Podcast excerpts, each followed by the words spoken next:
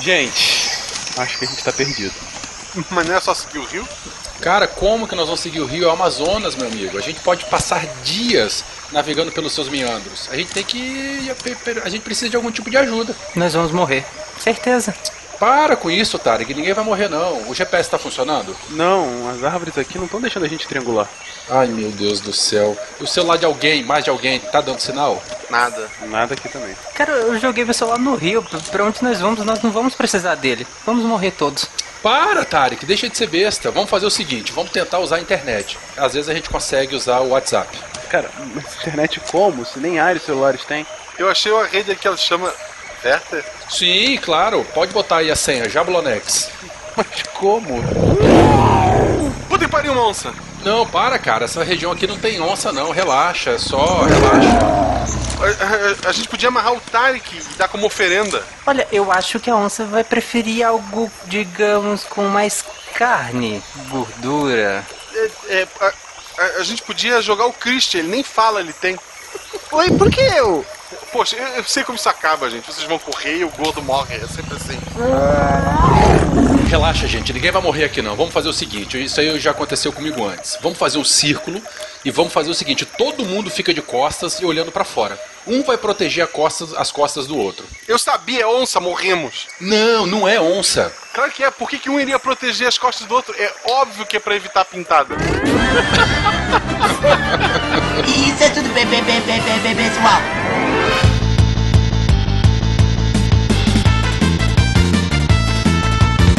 Pessoas, aqui é Fernando Malto, Fencas diretamente de São Paulo. E como já falamos em cast passados, hoje não falaremos do pulmão, mas do rim do mundo. Fencas roubou minha entrada. Sério? Eu ia falar do pipi de novo, mas vambora. Oi pessoal, aqui é o Werther de Vila Velha Espírito Santo. E em homenagem ao nosso amigo William, a selva nos une, a Amazônia nos pertence. Selva! Eu fui sozinho, é sério mesmo? Selva! tá com lag, né? Aquela coisa. Aqui é o Christian de São Paulo, capital. E qual é o rio que mais gosta de confusão? Não sei, cara. O Amazonas. Foi mais infame que teatro, parabéns. Parabéns, Parabéns. Do Cerrado, aqui é Brasil. Aqui é Brasília, gente. Eu porra da Do Cerrado, aqui é Brasília. É, tá certo, tem lógica, vai. Do Cerrado aqui é a Bárbara Paz. E se eu tivesse na Austrália, era quase a mesma coisa. Queridos ouvintes, aqui é o Tarek Fernandes de Anápolis e nós deixamos o Marcelo para trás, a onça o comeu e vai ficar semanas fazendo a digestão até aceitou gravar um sidecast futuro conosco. Que gratuito, cara. Tomara que ela e você morram de gordura saturada. Olha só, ela vai ficar empanzinada com o guacha, vai palitar os dentes com o Tarek e vai ficar com a espinha agarrada na garganta. E de Gaspar Santa Catarina, que é Marcelo Guaxinim. E finalmente meu diploma de geografia vai servir para alguma coisa. Vamos falar sobre todos os afluentes do Rio Amazonas, mar esquerda e mar direita. E eu quero ver você acertar todos, Guaxa, porque é isso que você aprende na faculdade, não é? Eu, eu tô com a Wikipédia aberta. tá ótimo. Você está ouvindo o SciCast, porque a ciência tem que ser divertida. Como é que chama o nome disso? Como é que chama o nome disso? Como é que O nome disso é SciCast, minha gente. Eu sou o Fenca. Eu sou a Jujuba. E este é o podcast de quem pesquisa, mesmo que não publique.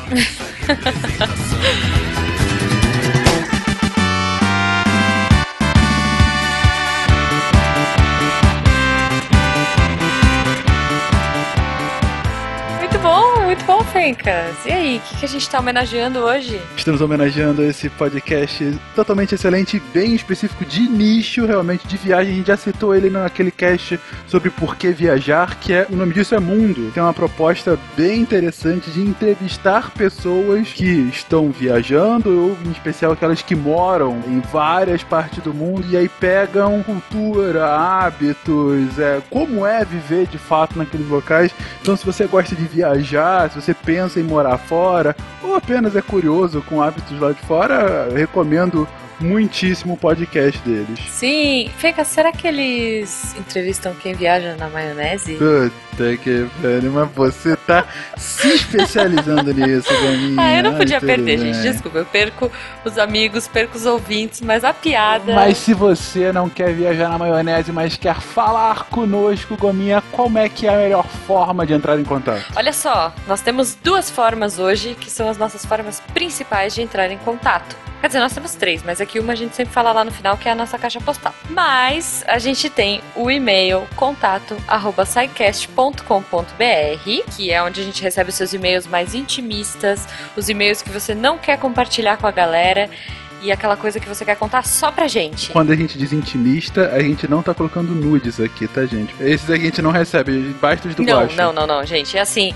poxa, superei tal problema, vocês me ajudaram. A gente recebe muita coisa assim. Mas a gente também recebe e-mails de dúvidas, de críticas, de sugestões, né, Fencas? Ah, o tempo todo. E é legal que, assim, os e-mails que a gente recebe, eles variam desde questões mais existenciais com relação ao que, eu faço da minha vida. Ah, foi legal vocês terem comentado sobre isso e agora eu tenho certeza do que eu vou fazer. Ou foi legal vocês terem comentado sobre isso, agora vocês me deixaram mais em dúvida ainda sobre o que eu quero fazer na minha vida.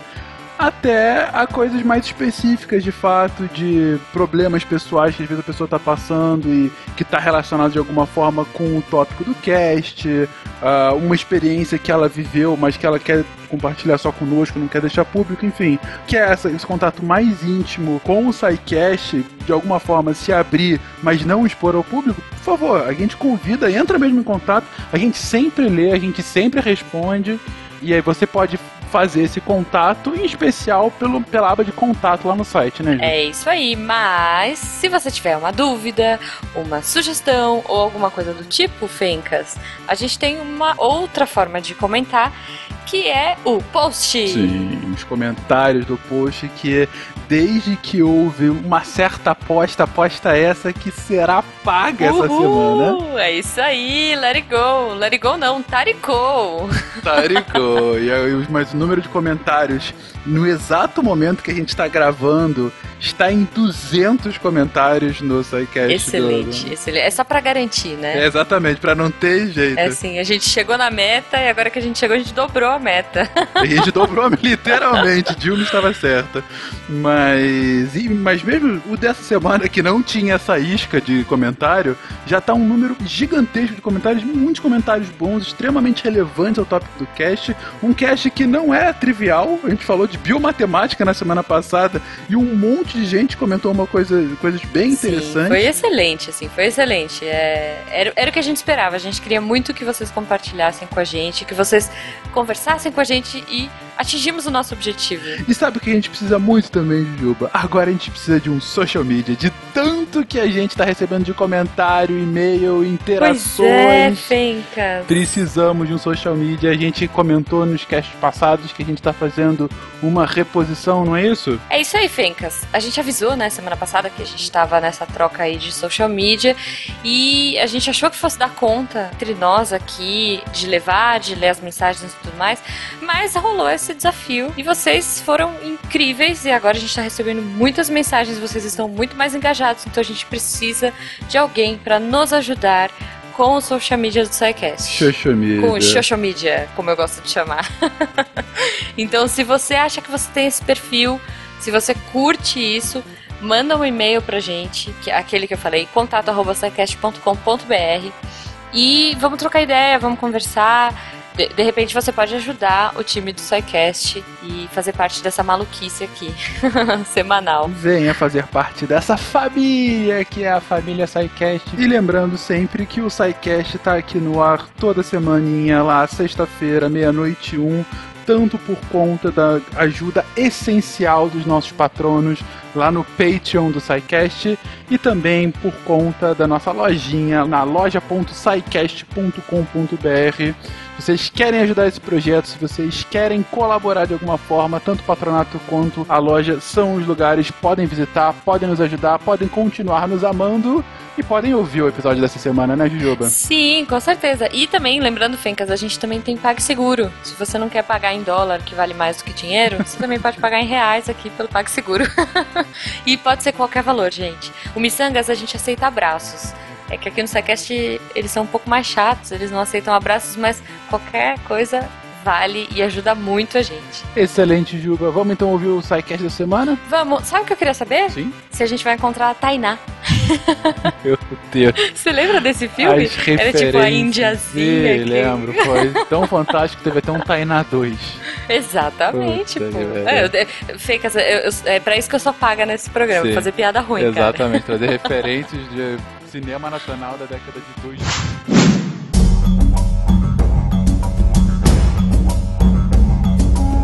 A Amazônia é quase mítica. Um verde vasto mundo de águas e florestas, onde as copas de árvores imensas escondem o úmido nascimento, reprodução e morte de mais de um terço das espécies que vivem sobre a Terra.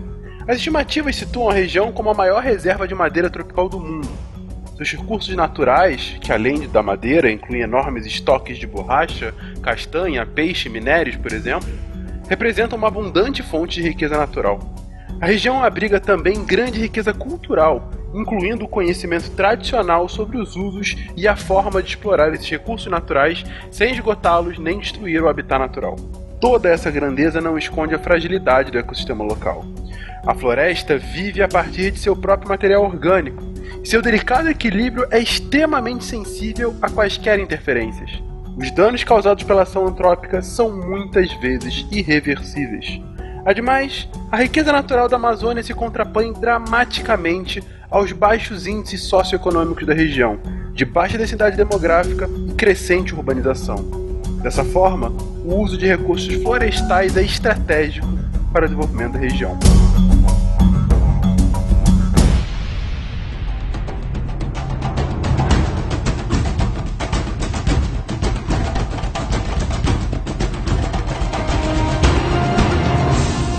Senhores e senhora, começamos hoje aqui no SciCast uma nova série, uma série que fazia tempo que a gente comentava sobre a necessidade de se fazer, e é uma série extremamente interessante ante as proporções do país que a gente vive. A gente vai começar hoje a falar sobre os biomas brasileiros. Não daquele ponto de vista do colégio da tia Cocota, de falar somente o que é um bioma, se concentrar nas características naturais, quando muito de algumas plantas e de alguns animais e pronto, vamos pro próximo. Não. Vamos tentar entrar a fundo nesses biomas, o que, que eles representam para o país, o que, que eles representam para as pessoas que vivem na região, como que se interrelacionam, por que, que eles estão naquele local, enfim. Vamos dar aquela nossa ênfase interdisciplinar a um tema tão relevante para o nosso dia a dia. Mas antes de tudo, é fundamental que a gente discuta, afinal, o que, que é um bioma, gente? Nossa, já assim de cara? De cara. Não tem nenhum beijinho antes, não? Não, não, Werther, aqui é papum. Cadê? O SciCast adora um contexto histórico e uma definição em grego. Cadê o- a definição em grego? Não, ninguém definição em grego, então eu vou. É, o termo bio é o favorito de todo professor de biologia. Começa toda a aula de todo ano com esta pergunta: o que é bio? Bio significa vida e oma significa massa ou grupo. Então, um bioma seria. Vó em alemão. Oma é vó em alemão. Olha só, então é a avó da vida. Que não deixa de ser verdade. Por que não? Mas enfim, nesse contexto aqui, sendo um pouco mais sério, é a massa de vida que acaba sendo aglutinada, mas ok, essa é uma definição da palavra, mas o que de fato significa bioma? Cara, é, isso é, é- existe uma celeuma em cima da definição de bioma, mas basicamente um bioma seria uma junção de características climáticas e a fitofisionomia dominante dessas regiões. Então, assim, às vezes pode acontecer que numa mesma latitude a gente tenha condições de temperatura e pluviosidade distintas e nós vamos ter diferentes formações vegetais dominando cada local. Então, assim, basicamente são essas condições climáticas que favorecem comunidades vegetais dominantes e esse local seria o bioma, que vai ser colonizado pe- pelos outros organismos, enfim, aumentando toda a complexidade. Na verdade, quando se diz massa, é um conjunto e a interação de um conjunto de fatores, não só a fitofisionomia, né, que a gente está falando basicamente de planta, mas a gente está falando de todo o conjunto que compõe as características daquela região. Então, características abióticas, que vai ser o clima, o relevo, né, a hidrografia, e também um conjunto vivo, né, que seria a fauna, a flora, os animais que vão habitar ali, os micro-organismos, né, a qualidade do solo. O conjunto dessas características, né, seja fatores bióticos ou abióticos, vão formar o que a gente conceitua como bioma e essas relações entre si também.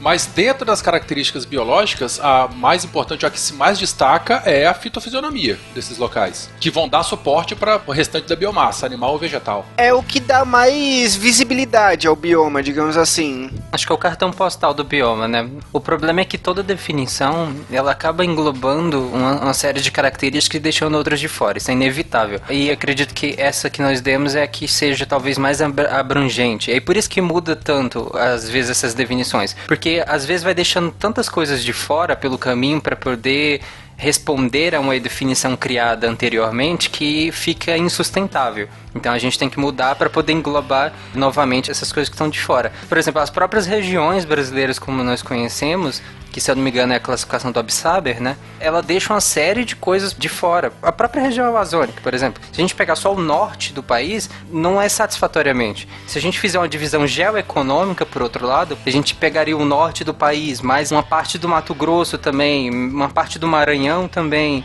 E aí, juntando isso tudo, a gente tem mais ou menos um bloco geoeconômico único. Entendeu? Então, toda definição vai deixar características de fora. Eu não gosto muito de hierarquizar, porque, lógico, na hora que você bate o olho, ah, essa é a Amazônia. O que você vai ver principalmente é a fitofisionomia.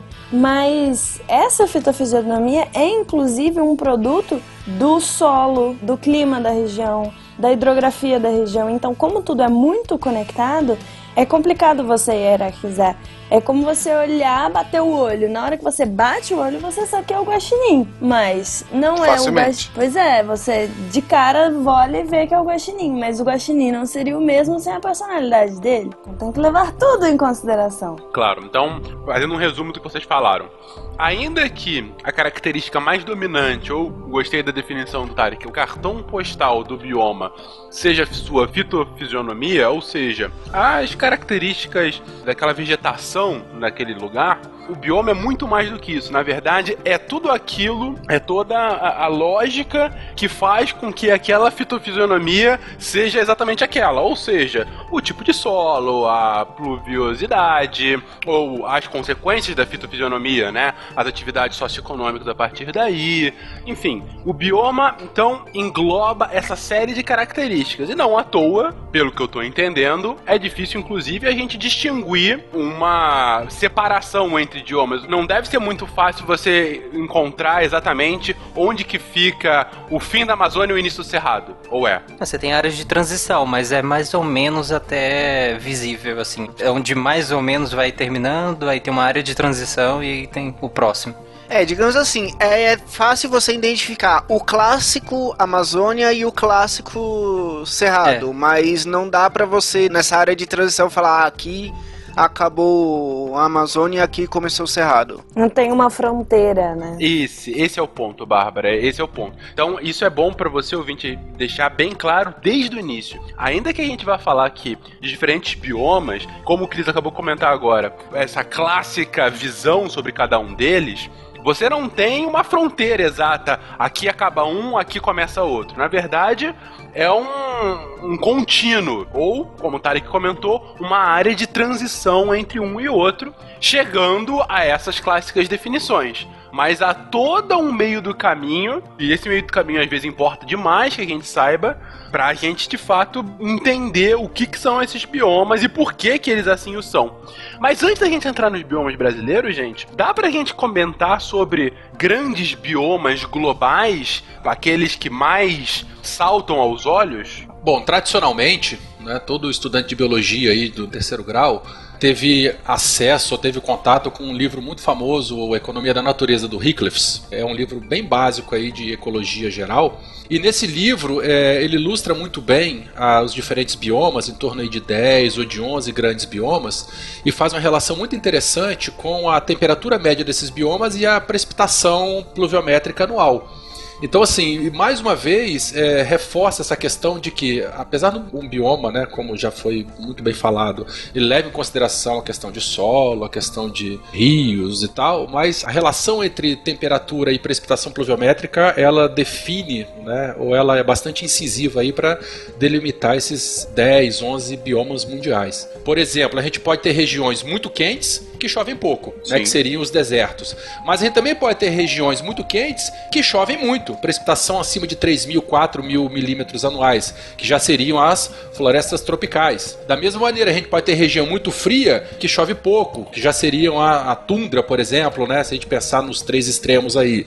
E entre esse triângulo hipotético de três biomas, que seriam as pontas desse triângulo, a gente tem uma série de outras condições intermediárias de temperatura e precipitação que vão formar esses outros biomas mundiais. Você comentou aqui duas características principais, né, Werther? A temperatura média e a precipitação anual.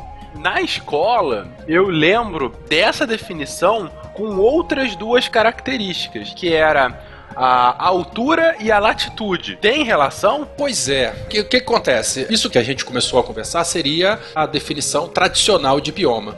Mas como a, a gente até brincou no começo da conversa aqui, a celeuma é muito grande. Tem gente, por exemplo, que fala que não é bioma, tem que ser um mosaico de bioma. Porque, por exemplo, dentro da Mata Atlântica, a gente tem a região de manguezal, que é uma fitofisionomia, a gente tem a região de restinga, apesar da Mata Atlântica em si ser um bioma, mas a gente tem também dentro da Mata Atlântica os campos de altitude. much. Então, teoricamente, dentro de um bioma, a gente tem um mosaico de diferentes situações, de diferentes fitofisionomias. Então, assim, a definição de bioma, ela muda muito o tempo todo. É claro que a altitude, ela influencia na fitofisionomia, né? apesar de, teoricamente, estar dentro de uma mesma região de precipitação pluviométrica. É que como se cada força dessa puxasse um pouquinho para um lado e fosse alterando a vegetação, né? O índice pluviométrico puxa para um lado, a temperatura puxa para o outro, a continentalidade puxa pra... então cada força dessa vai puxando, e vai moldando a vegetação. Não é uma coisa homogênea, nem dentro da própria Amazônia, como nós vamos falar daqui a pouco.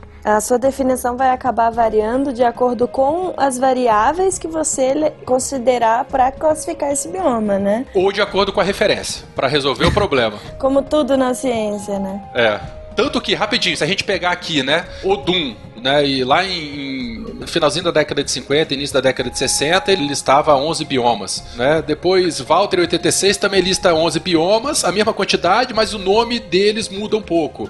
Depois, em 93, a gente já tem uma quantidade menor de biomas. Agora, em 2001, artigos recentes já falam assim de 14 biomas. Né? Então essa, a definição muda o tempo todo, o nome de cada bioma muda, então no final da história é melhor citar a tua referência e deixa o pau quebrar. É, porque a gente vê também, conforme a gente vai pegando mais variáveis, a gente vai ampliando também a quantidade de biomas que a gente pode descrever.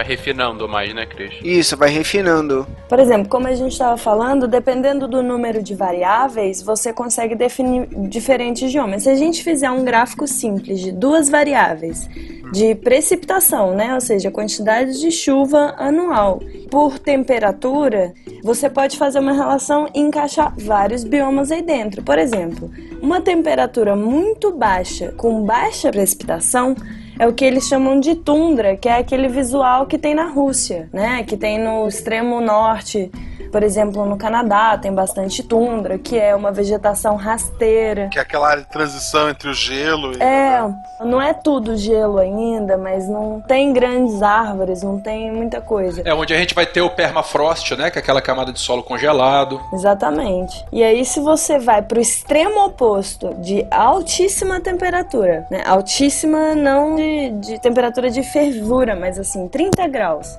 E uma alta precipitação, a gente encontra uma floresta como a floresta amazônica, né? Então, com duas variáveis, a gente já consegue enxergar um espectro de biomas aí no meio. Você vai ter uma floresta savana, você vai ter um deserto, um deserto subtropical, só com duas variáveis. Imagina quando coloca um milhão de variáveis para definir bioma. Deixa eu só fazer uma pequena é, é, complementação. Essa questão de temperatura, que a Bárbara falou, os 30 graus, temperatura média. Né? Porque nesses locais a gente sabe que a temperatura pontual ela pode ser bem maior né, ao longo do dia. Sim. Ah, e até em deserto você tem uma variabilidade gigante, Uma né? amplitude térmica gigante.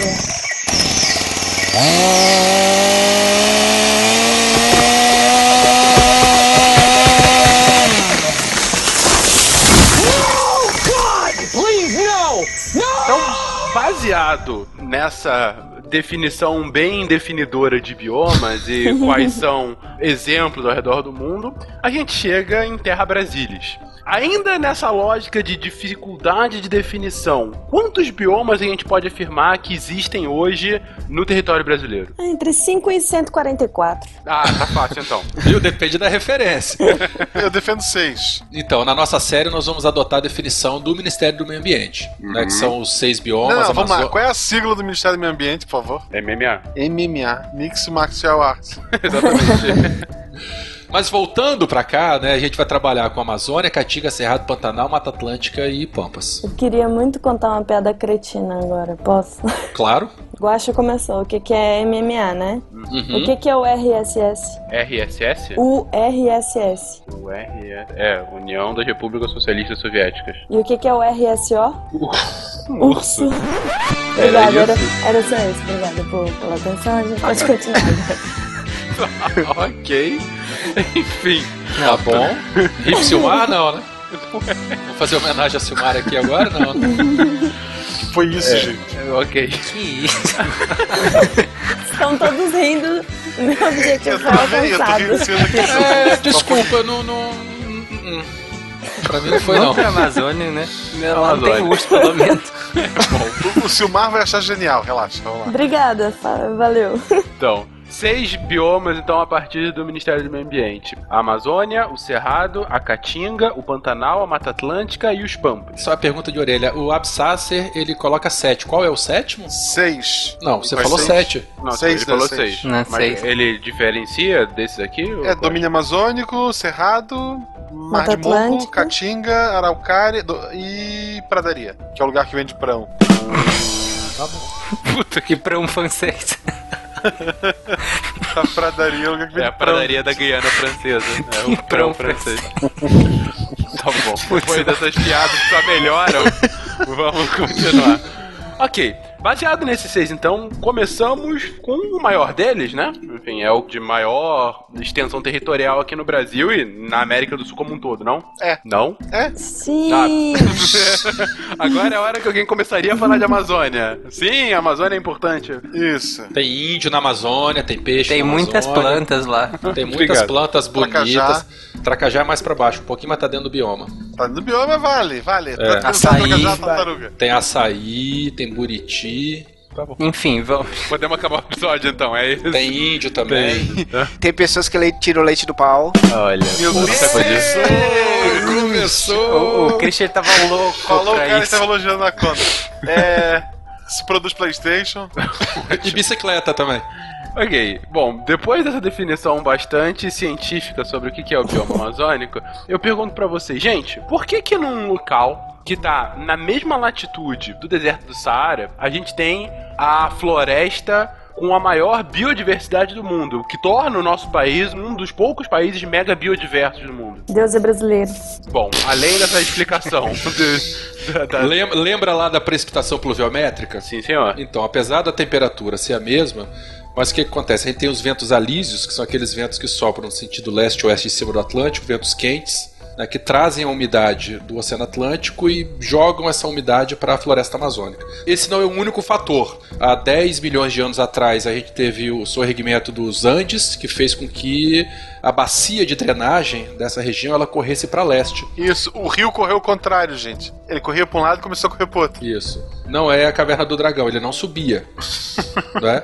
Mas Não, o Rio é. Amazonas ele corria para o Oceano Pacífico. E aí, com o sorregimento dos Andes, a bacia de drenagem ela se voltou para leste da América do Sul. Ela serve como uma barreira natural, então o vento não passa direto, ele acaba ficando ali. Tem o gelo que tá sempre derretendo lá e acaba também abastecendo esse rio. Tu molhou muito aquele território, então ao contrário do deserto, a gente pôde ter um desenvolvimento de plantas, até porque o solo amazônico ele não é um puta solo, o pessoal pensa, ah, deve ser um solo bem legal para plantar. Não, o que vale realmente ali é a quantidade de água e a quantidade de matéria orgânica, né? É, a gente vai falar isso mais à frente um pouquinho, mas o Guaxa já adiantou. O solo da Amazônia, realmente, a grande parte dele, apesar de ter algumas poucas áreas férteis, né, mas no geral é um solo com sedimento grosso, arenoso, então ele retém pouca matéria orgânica, pelo fato de ser uma grande planície sedimentar. Então o que dá suporte a essa grande biomassa é a alta ciclagem da matéria orgânica. Como a gente já viu, é uma região em que o calor e a umidade eles são elevados e são intensos. Então a degradação da matéria orgânica, né, a mineralização da matéria orgânica é muito grande. Então o que dá suporte à própria existência da floresta é a alta taxa de ciclagem da biomassa que é depositada constantemente na Serra Pilheira. É interessante que, como o Fernando falou, se a gente olhar a região que é tropical, né, região da linha do Equador, acima da linha do Equador, e aí no caso a gente vai usar os trópicos de Câncer de Capricórnio como referência, acima e abaixo é deserto. Se a gente olhar, por exemplo, para o continente africano, a gente olha para o continente africano, é deserto, para cima da linha do Equador. E aí a gente olha, no caso, para o Brasil, para o continente sul-americano, e é uma floresta densa. Então tem, além dessa questão que o Werther falou, quando a gente tem os Andes funcionando como uma barreira, uma gigante barreira geográfica, toda essa evaporação do Oceano Atlântico, ela vai ser levada pelos ventos alisos. Isso vai ser composto também pela evapotranspiração. Você pensa uma floresta gigantesca. E aí todo mundo já fez aquela experiência em casa de pegar uma plantinha, colocar uma sacola na plantinha e aí vai ficar todo condensada a água. Agora imagina isso numa floresta gigantesca como a Amazônia. Então é muita água. Se a gente pega a quantidade de água que é levada pelos alisos, no caso, que tecnicamente se choca com os Andes, a vazão, entre aspas, é similar ao próprio rio Amazonas. Tem algumas estimativas que é mais de 200 milhões de litros por segundo.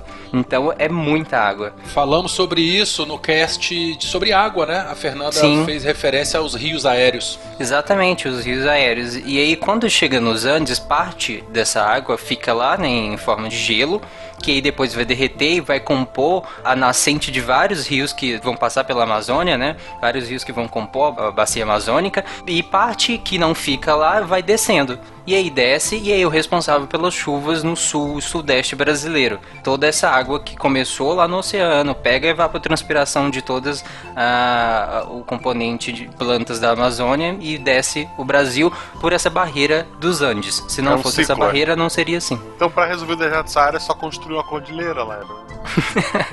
Mas, na verdade, não, porque tem que ver a direção do vento, tem um monte de coisa. Exato. Não podia levar o Trump pra lá, ele construía o, o muro que ele tanto quer, não é mesmo? Boa. Separa os egípcios dos sauditas e ainda faz uma floresta no deserto. Exatamente. Temos uma solução para o Trump. Pronto. É legal, inclusive, que o Saara é um, um da- das características que mantém a, a parte do solo amazônico e da floresta amazônica saudável, entre aspas, porque os ventos levam os sais minerais do deserto do Saara até a Amazônia. Bem lembrado, recentemente foram publicados alguns artigos que falam sobre a fertilização ou complementação do solo da Amazônia com essa poeira do Saara. Bem lembrado, Tarek. É muito legal isso, cara, é impressionante. Porque como o Marcelo falou, o solo amazônico é pobre, ele é arenoso, é pobre. E isso é, é muito anti-intuitivo, né?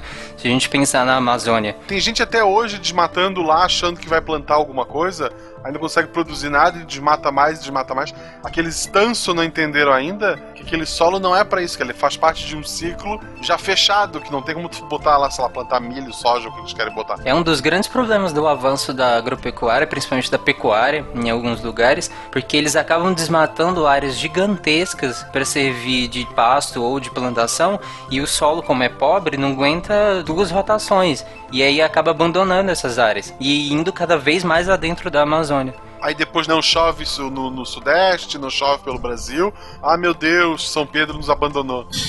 Isso não quer dizer que solo arenoso não seja cultivável. A gente tem algumas experiências aí de grandes fazendas aí de produção de vegetais e tal, em Israel, Oriente Médio, tá? Ah, mas é irrigação com tecnologia muito boa e outras coisas. Aqui a gente ainda usa irrigação por dispersão, cara. Aspersão. É, aspersão, desculpa. Aqui se coloca fogo quando quer limpar um lugar.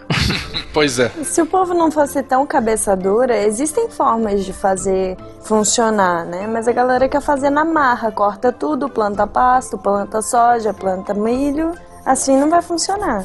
Né? A pressão seletiva que o solo da Amazônia aplica sobre a cultura, ela não, não vai deixar crescer qualquer coisa. Então precisa talvez não só tecnologia, É. mas que o produtor seja menos cabeça dura. E lá tem uma outra questão também, que a, a precipitação pluviométrica é muito intensa. A galera brinca lá, né, que chove dia sim, dia sim. Então, se o solo tivesse sua cobertura vegetal retirada, que infelizmente é o que acontece, se tiver próximo à estação das chuvas, por exemplo, rapidamente seus nutrientes, né, dessa camada superficial, eles serão lixiviados.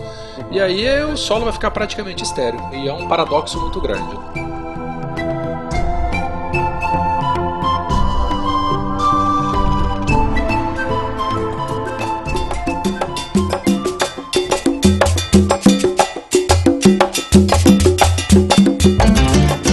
Então, ponto que já foi comentado, mas enfim, que é bom a gente frisar, boa parte do que está sendo comentado aqui está complementando o que já foi discutido no cast 73 sobre água, toda essa parte de rios voadores, essa, o funcionamento de bacia hidrográfica que o Werther comentou, dessa inversão de bacia que acabou constituindo o bioma amazônico.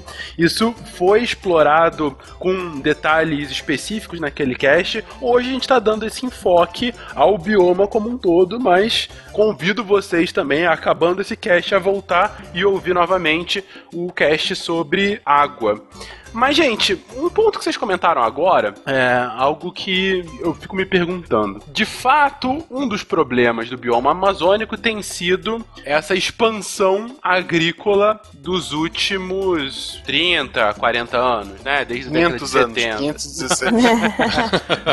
É, eu digo mais essa expansão agrícola vendo do centro-oeste subindo, né? Entrando. Não, subindo não, indo ao- pro norte. Perdão, indo pro norte, é verdade. Ela é baixa até, o, o solo é bem baixo. Mas do ponto de vista de vocês, qual o, grande problema do desmatamento amazônico? Por quê? Por que nós precisamos ficar preocupados com isso? A gente falou um pouquinho aqui de chuvas no sudeste, mas há algum outro motivo? Ou enfim, por que, que a gente deveria se preocupar? E desse que é um problema quase endêmico brasileiro já. Perda de biodiversidade.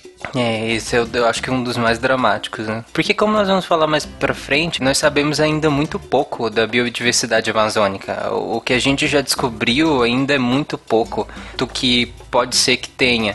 Tanto que qualquer expedição a alguns lugares pouco conhecidos ou pouco visitados descobre espécies novas o tempo inteiro, seja de plantas, de animais, dos mais diversos tipos de animais. Então, o desmatamento, ele não só da área desmatada em si, que, que vai ter, claro, a perda da biodiversidade, mas tem uma pressão dessas outras forças que a gente comentou sobre as outras áreas que vai propiciar, assim, uma seleção de, de espécimes e uma, outras centenas, milhares de espécimes vão morrer e a gente sequer vai saber da existência delas. Vale a pena complementar também, porque quando fala-se de biodiversidade, lá na biologia da conservação, a gente não se preocupa agora só com o número de espécies, né, mas sim também com a diversidade genética, a diversidade química ou bioquímica.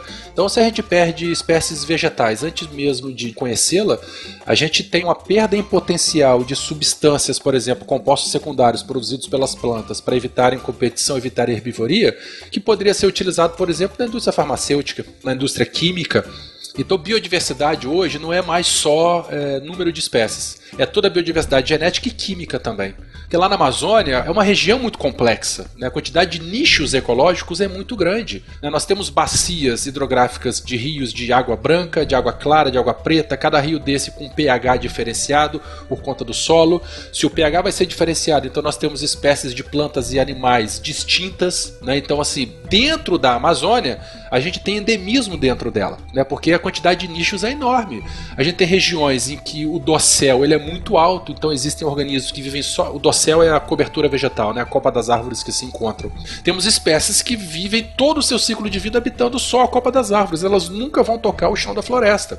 Do contrário, espécies que vivem só na serrapilheira, espécies de mamíferos, espécies de aves, espécies de invertebrados. Micro-organismos também, é porque se fala muito dos bichos macro, mas a gente Sim, tem que pensar sim. no micro também. Fala só da fofofauna, né? Fofofauna. Esse argumento do Werther, ele, ele é muito importante, apesar de eu geralmente não cito tanto porque às vezes ele é um pouco utilitarista, né? Mas é, ele é muito importante em questão do reservatório genético, a quantidade de, de base genética, informação genética que a gente perde das espécies é muito grande. Deixa o panda morrer, gente, vamos salvar o que dá, que realmente interessa. Eu fico pensando mais de um ponto de vista quase filosófico, assim. Pensar na, na devastação da Amazônia, para mim, é um reflexo da ignorância humana. É um reflexo de que a gente pode ter todo o desenvolvimento tecnológico e, e científico do mundo e a gente não consegue convencer uns aos outros de que não adianta desmatar para plantar milho, não adianta desmatar e, e você fazer pasto para boi, porque o custo-benefício não é eficiente, sabe? A gente já tem soluções para esse tipo de problema e a gente continua insistindo no erro, sabe? Não é a forma mais eficiente de fazer monoculturas, por exemplo, fazer monoculturas assim, e a gente continua insistindo no erro. Então, às vezes eu vejo o desmatamento na Amazônia sob um ponto de vista meio frustrado de que a gente evolui na ciência, a gente constrói cada vez mais conhecimento e que não está sendo aproveitado, porque os humanos continuam insistindo no ineficiente, de uma forma ignorante, sabe? E não é só o desmatamento para agricultura, né? Mas o corte de madeira de lei também é uma outra Sim. coisa terrível, né? Porque mesmo o corte sendo seletivo em alguns casos, mas quando uma árvore tomba, ela vai levar uma dezena ou centenas de outros organismos para baixo também. Então vai abrir clareiras, o sol vai tocar o solo da floresta e aí localmente a comunidade biológica ela pode ser alterada. Para retirar essa madeira, tem que ser construídas estradas e nessas estradas ocorre alteração do microhábitat, do microclima e aí começa a ter problemas de efeito de borda. Além de pensar, por exemplo, numa questão mais histórica que já aconteceu na Amazônia também, de você ter, por exemplo, garimpo. E como isso vai contaminar as águas e vai contaminar os animais e, e vai levar à morte de diversos animais e, e plantas e micro-organismos. Não, e a estupidez é tanta porque sem falar da própria contaminação do trabalhador. Porque as técnicas, né, eles utilizam mercúrio para poder agregar o ouro, para ficar mais fácil de retirar o ouro, e depois ocorre a sublimação do mercúrio, e para ficar mais fácil de retirar o ouro. E esse mercúrio vai para a atmosfera e contamina depois no local do garimpo e a centenas de, de quilômetros de distância também. E o próprio garimpeiro, né? Claro, porque o cara respira o vapor de mercúrio e o que não for respirado ali vai para as nuvens e vai precipitar em outro local. Então é uma, é uma estupidez sem tamanho. Além disso tudo, ainda tem a agressão direta a comunidades nativas, né? Tanto de indígenas quanto de comunidades, vamos dizer assim, modernas, né? Ribeirinhas. Que o avanço da, da agropecuária, ele geralmente vem aliado também à pressão sobre essas comunidades. E geralmente a pressão é do tipo, ou vocês saem, ou vocês trabalham pró desmatamento, né? E o que também é, é péssimo, porque eles acabam sendo forçados a, a ajudar muitas vezes. Então destrói a cultura, destrói o próprio local de moradia dessas comunidades. É péssimo nesse sentido também.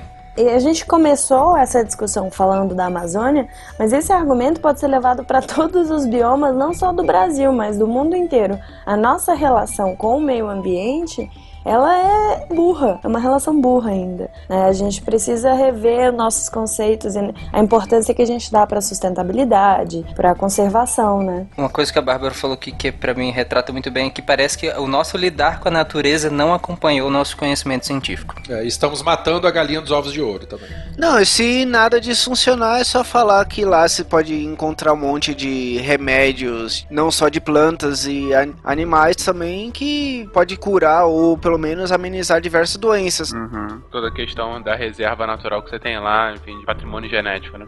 Isso. Beleza, gente. Eu quis, antes de entrar nas questões mais claras, assim, da geografia local, comentar isso um pouquinho com vocês, porque uma das grandes questões que por muito tempo guiou o debate socioeconômico brasileiro, em especial entre as décadas de 60 até meados da década de 90, foi justamente o desenvolvimentismo a despeito dos biomas. Então, ainda que hoje o discurso da sustentabilidade seja cada vez mais fácil de você ouvir, há algum tempo atrás você nem debate tinha. Então, assim, é interessante a gente entrar nesse tema pensando no porquê da importância desse bioma para nossa vida. Seja de um ponto de vista puramente econômico, como foi falado, da preservação para serviços ecossistêmicos, para patrimônio genético, até para questões relacionadas à comunidade local, seja de um ponto de vista moral filosófico, como a Bárbara colocou, do horas,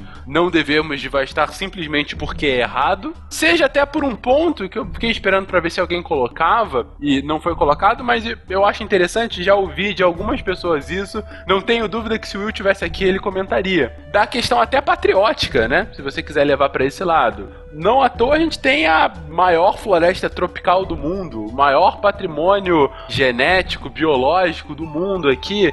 Então tem até essa questão, por mais que a maioria da população não viva nesse bioma, é um patrimônio nacional. Então, assim, é, tem diversos motivos do porquê preservar. Mas, o, Fernando, você falou que a preocupação é recente, né, em relação à Amazônia. Sim. Até tinha preocupação. Se a gente pegar a Constituição de 46, de 1946, cita a Amazônia, cita um plano de valorização da Amazônia. O Vargas, o Getúlio Vargas, ele vai criar aquela superintendência de valorização econômica da Amazônia, coisa assim, que o Vargas cria em 52, só que a lógica de preocupação não era uma lógica ambiental, por assim dizer, era uma lógica estritamente aí que os militares vão perpetuar, né? Que é uma lógica desenvolvimentista. Exatamente. Né? A Amazônia é um lugar rico, precisamos né, extrair riqueza e ponto. É, o ponto que você está colocando, a Amazônia já era estratégica, mas não pelos mesmos motivos. Claro, pe- pelos motivos estritamente econômicos e de hegemonia nacional, por assim dizer, né? Exatamente. Que é, que é o que a gente retoma recentemente, agora com tecnologias, né? Que tem até aquele CIVAN, que é aquele sistema de monitoramento por satélite da Amazônia. Eu acho que eles estão usando drone também agora. Se eu não me engano, tem bases fixas do Exército Brasileiro também em áreas críticas de fronteira da Amazônia com outros países. Então é uma retomada dessa preocupação com essa hegemonia nacional pelos olhos da Amazônia, né? Além da, da retomada da preocupação ambiental, que aí vai começar mais ou menos lá na década de 80, mais ou menos, né? Eles começam a discutir um pouco lá em 72, naquela conferência de Estocolmo, e na, na Eco 92, mas ela vai se consolidar a partir dos anos 2000, mais ou menos. É, eu tô tentando me segurar aqui, mas não consigo. Mesmo com essa preocupação incipiente, né, a partir da década de 80, mesmo com esse debate todo que existe, hoje ainda ocorre, por exemplo, a construção da usina hidrelétrica de Belo Monte. Está dentro do bioma, está mais do que debatido,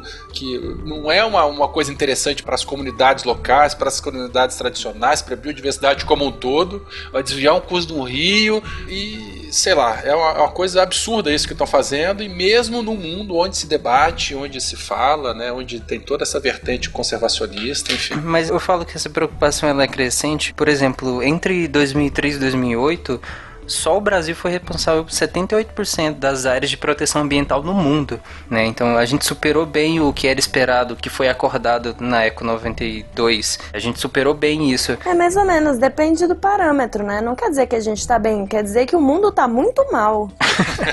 Não, e, e- e depende do parâmetro, porque no Brasil a gente tem algumas particularidades que a gente, quando tem algum problema, a gente muda a métrica. É, não vamos definir a meta, né?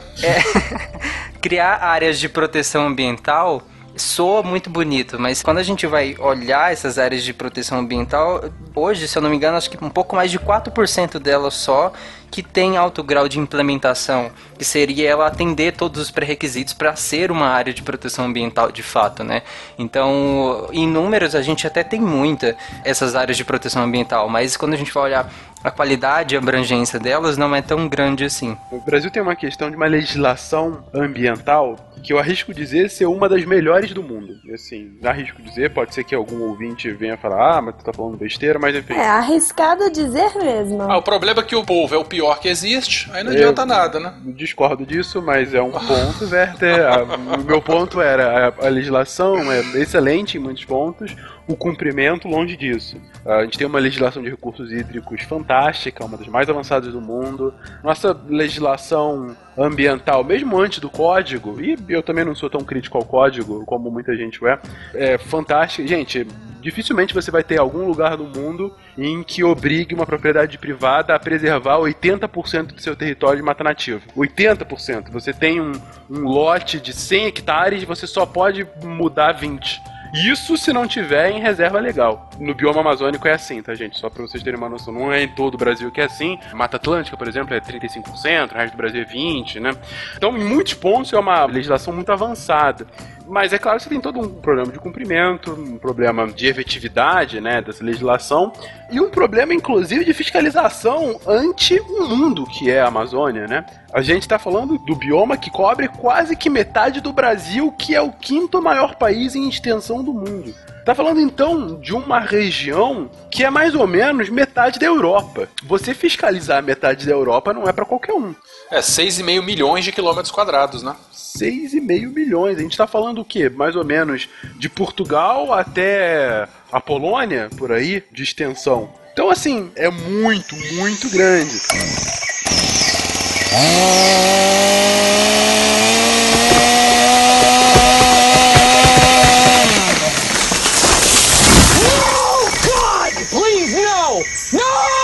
Gente, mas toda vez que tem um cast com vocês, vocês puxam pro lado político, pro lado filosófico. Eu quero voltar pra geografia, pra biologia. Vamos lá. Uhul. né, vamos voltar um pouco pro que é o bioma, né? O que forma esse bioma amazônico, que a gente já falou bastante de política e a gente ainda vai falar mais um pouquinho. Né? Então, sobre os dados geográficos, a gente já falou sobre o tamanho e a extensão da Amazônia, né? Não usamos a unidade brasileira de medidas que é em campos de futebol em gol mil. Brancos. Fala, Juquinha.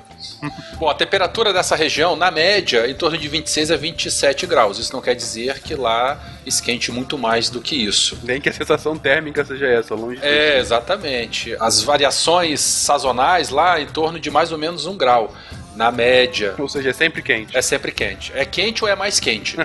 Uma coisa que piora bastante isso é que ela também é úmida ou muito úmida. Devido à umidade relativa ser bastante elevada, em alguns momentos pode chegar até 100% de saturação, à noite principalmente. As pessoas, né, elas suam lá, o calor não evapora. Então é aquele calor úmido, abafado e quente o tempo todo. Como uma moradora do centro-oeste de Brasília, assim, quando eu chego no Rio de Janeiro eu já tô afogando com a quantidade de umidade que tem no ar. 100% de saturação, eu acho que eu não consigo tirar oxigênio de um ar desse, sabe? É uma sauna a vapor, né? Pra mim é tipo uma sauna. Olha, eu, eu já morei no Pará e lá é bem quente. Lá você parece que tá numa sauna porque é muito úmido. É diferente daqui de Goiás, que às vezes faz calor, faz, mas é muito seco, então a, a sensação é muito diferente. Eu, eu não, não me adaptei ao, ao ar sem umidade do Goiás. Não, gente, pra mim, até 15% da umidade relativa do ar dá pra viver. 100% não tem ar, é só água. Como é que você respeita? Tem que criar guerra. Esses dias aí bateu 8% aí em Brasília, né? Eu É, tava nem reparei. jornais aí.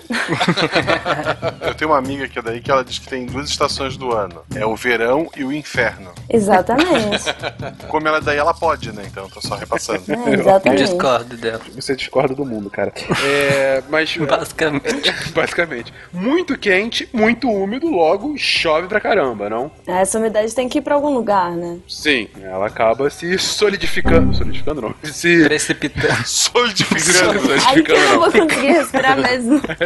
Cai em blocos. Não, Mas justamente por, por ter um índice pluviométrico tão grande é que a umidade relativa do ar é tão alta assim, né? Então a precipitação é muito grande, até pela característica que nós falamos dos rios voadores, né?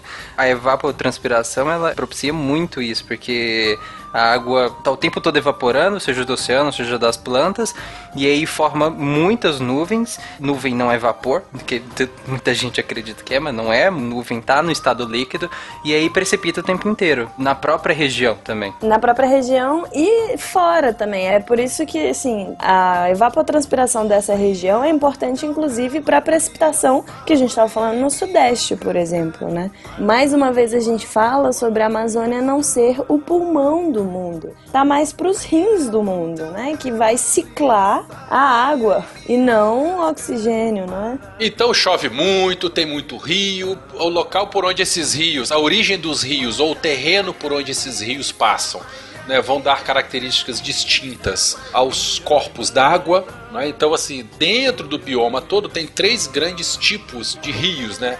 Seriam os rios de água preta, rios de água branca e rios de água clara.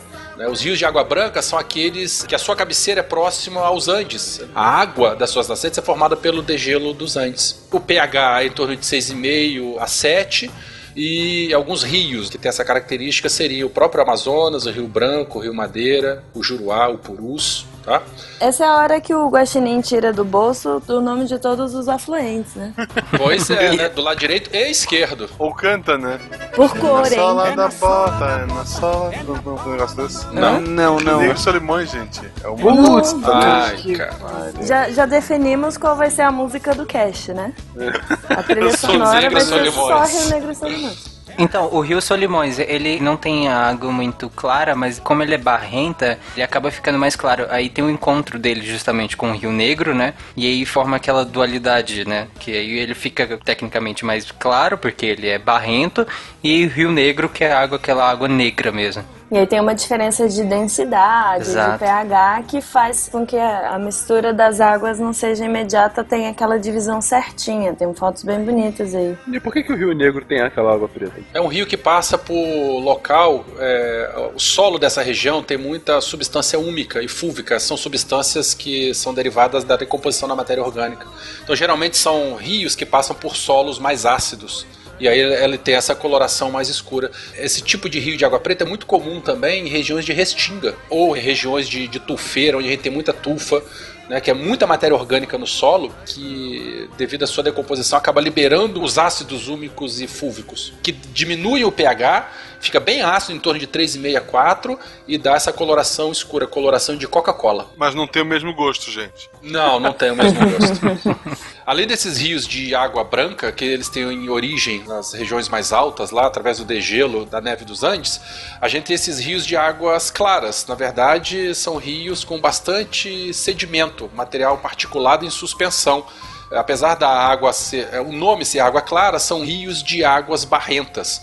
É o próprio rio Xingu, Tapajós, Tocantins. Eles são rios que eles têm origem dentro da própria ali do Planalto brasileiro. Aquela região intermediária, aquela região mais para baixo um pouco. A região que está mais isolada lá da cabeceira dos Andes. E tem a terceira categoria de rio, que são os rios de água preta, que a gente já comentou, que são esses rios que são formados nessas regiões de sedimentos arenosos terciários. São regiões que têm bastante matéria orgânica no solo e que, como a gente já comentou, a degradação dessa matéria orgânica acaba liberando esses ácidos que diminuem o pH dessas águas e dão essa coloração preta, escura da água. O exemplo que nós falamos, né, e o mais evidente de todos é o Rio Negro. E é, inclusive tem a música, né? As barrancas de terras caídas, faz barrento, nosso que o mar não tem a bati forte o tambor. tic, tá. O solapamento de margem faz aumentar a turbidez da água. A tradução técnico-científica dessa música horrível.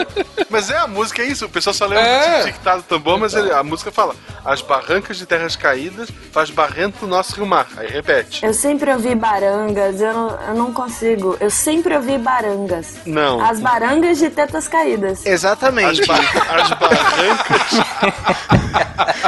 Eu sempre cantava isso também. Olha, vamos corrigir então. As barrancas de terras caídas faz barrento o nosso rio mar. Amazonas, rio da vida, imagem tão linda que meu Deus criou. Fez o céu, a mata e a terra, uniu os caboclos, construiu o amor. Bate forte o tambor, eu quero tic-tic-tic-tá. Mas a baranga de peito caído é melhor. E, não, e qual a explicação de bate forte o tambor, eu quero tic-tic-tic-tá? Porque Ah, é o não sei. tambor do indígena, do povo amazônico lutando por sua cultura. Entendi. Que é miçangas, porra. Que papinho de geógrafo isso. Ô, gente, o spin-off do cast de Amazônia vai acontecer no Missanga, uma análise da música do Carrapicho. Exato. Quem, quem quiser também tem as aventuras do Werther para uma tribo amazônica. É o episódio 3. Dê uma conferida lá. É isso aí. Exatamente, Quando ele inventou o Wi-Fi. Mas voltando aqui à Amazônia, a gente está dando uma ênfase maior aqui inicialmente à questão das águas, mas o que ainda mais conhecido no imaginário popular é a questão da mata, das florestas, realmente da biodiversidade, em especial da flora. Para começar, a Amazônia não é uma só, não é isso? A Amazônia é bem diferente dentre si. E aí você tá falando de uma extensão gigantesca e você tem que definir como uma cara só, né? Um cartão postal só. Na verdade, existem vários tipos de floresta amazônica dentro do bioma amazônico. Então você tem a floresta mais densa, mais inundada, mais com cara de manguezal, mais com cara de buritizal dependendo da região, né? Além disso, a gente tem aquelas regiões onde a mata ela é permanentemente seca, matas né, que são temporariamente alagadas ou inundadas. A heterogeneidade espacial ela favorece uma heterogeneidade biológica muito grande. Mas ainda assim, a floresta terra firme e seca continua sendo a principal característica da região. Não necessariamente. Não? Né, a gente tem essas áreas alagadas, né, os igarapés, igapós aí, que formam verdadeiros canais de navegação na época da cheia, que também são bastante característicos desses locais. Na época das grandes inundações, parte desse solo ele pode ser fertilizado. O solo fértil da Amazônia mesmo corresponde a, a aproximadamente 2 ou 3% do total da área, né? É muito pouco. Mas durante a época das cheias, esses canais de navegação eles conectam rios que estavam separados ou conectam lagoas que estavam separadas entre si, permitem a migração de peixes, migração de espécies, migração de ribeirinhos em diferentes locais. Então não é só a terra firme, a terra seca que é bem característico ou é mais evidente. Apesar de ser neste local que a gente encontra aquelas árvores enormes de 25, 30 metros de altura. Por que, que elas são tão grandes, Verta? Porque os- a- a- a- o solo é firme, né? permite que árvores de grande porte possam se enraizar de maneira adequada e cresçam. Já viu as raízes dessas árvores? cadáveres. Parece o próprio tronco da árvore. Elas funcionam, algumas dessas, né? Elas funcionam tipo como se fossem cabos de aço. Aquelas raízes tabulares, né? Aquelas coisas grandonas assim. É isso, el- elas são gigantes, assim, super resistentes. É claro que a árvore é gigantesca, né? E aproveitando falando de raiz, assim, nas florestas montanhosas ou de terra firme, porque assim, tem a, a parte da floresta que ainda pega os Andes, né? Também tem umas características mais diferentes, mas a parte da floresta de terra firme existe uma grande incidência de associação simbiótica com fungo. Então, na área das raízes, você tem uma eficiência para decomposição rápida da matéria orgânica. Quando você vai para a floresta fluvial, aquela parte da floresta que é mais alagada, você tem adaptações nas raízes com aquelas raízes respiratórias, né, que tem poros para absorção do oxigênio atmosférico. Que é bastante evidente em florestas de manguezal, né? Sim. Algumas espécies de manguezal têm esse tipo de adaptação. Então, de cima para baixo, saindo desde a floresta que ocupa áreas de montanha até a que está ali na altura do rio e que é frequentemente alagada, você tem a adaptação da mata, digamos assim, da vegetação para o ambiente. Tem algumas diferenças também das regiões que são alagadas pelos rios escuros ou pelos rios claros, né, arenosos. Todas essas têm uma fitofisionomia um pouco diferente, assim, não é totalmente homogênea a Amazônia.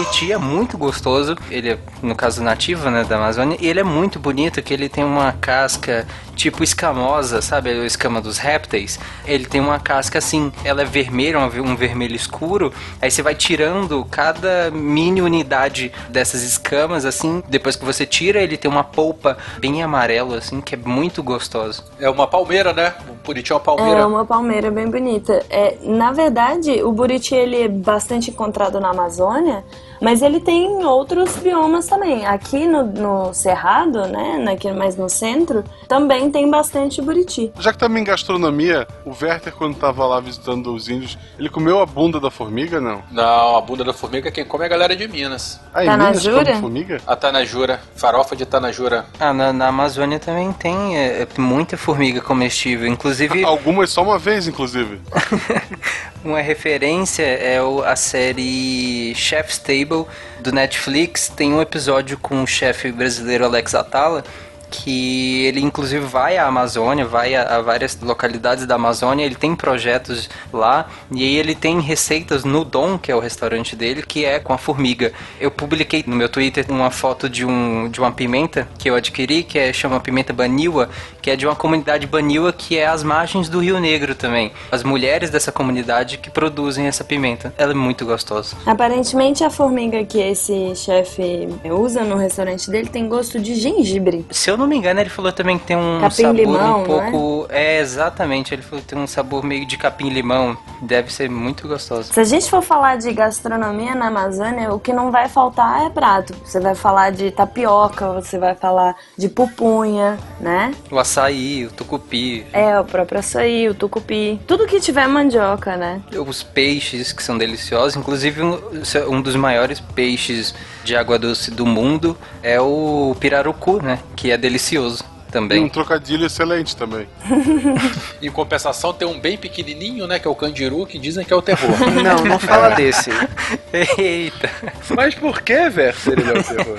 Tem a ver com pirarucu? Não. Não, eita eita Não, por outro Na lado. verdade, é outra cavidade. Explique com detalhes, de, desenhe pra gente. Há quem diga né, que o candiru ele tem afinidade ao trato urinário de jovens moissolas. Ele gosta de água quente. é. Ele gosta de água quente, salgadinha, que ele detecta né, é, o trato urinário e ele acaba se filtrando mesmo. Então pode entrar na uretra das pessoas. E uma vez lá, ele não sai mais, né? Causando infecções e tal, doenças associadas. E agora, pra você, adolescente que tá ouvindo o SciCast, esse peixe tem em todas as piscinas públicas do país. Para de mijar na piscina, filho da mãe.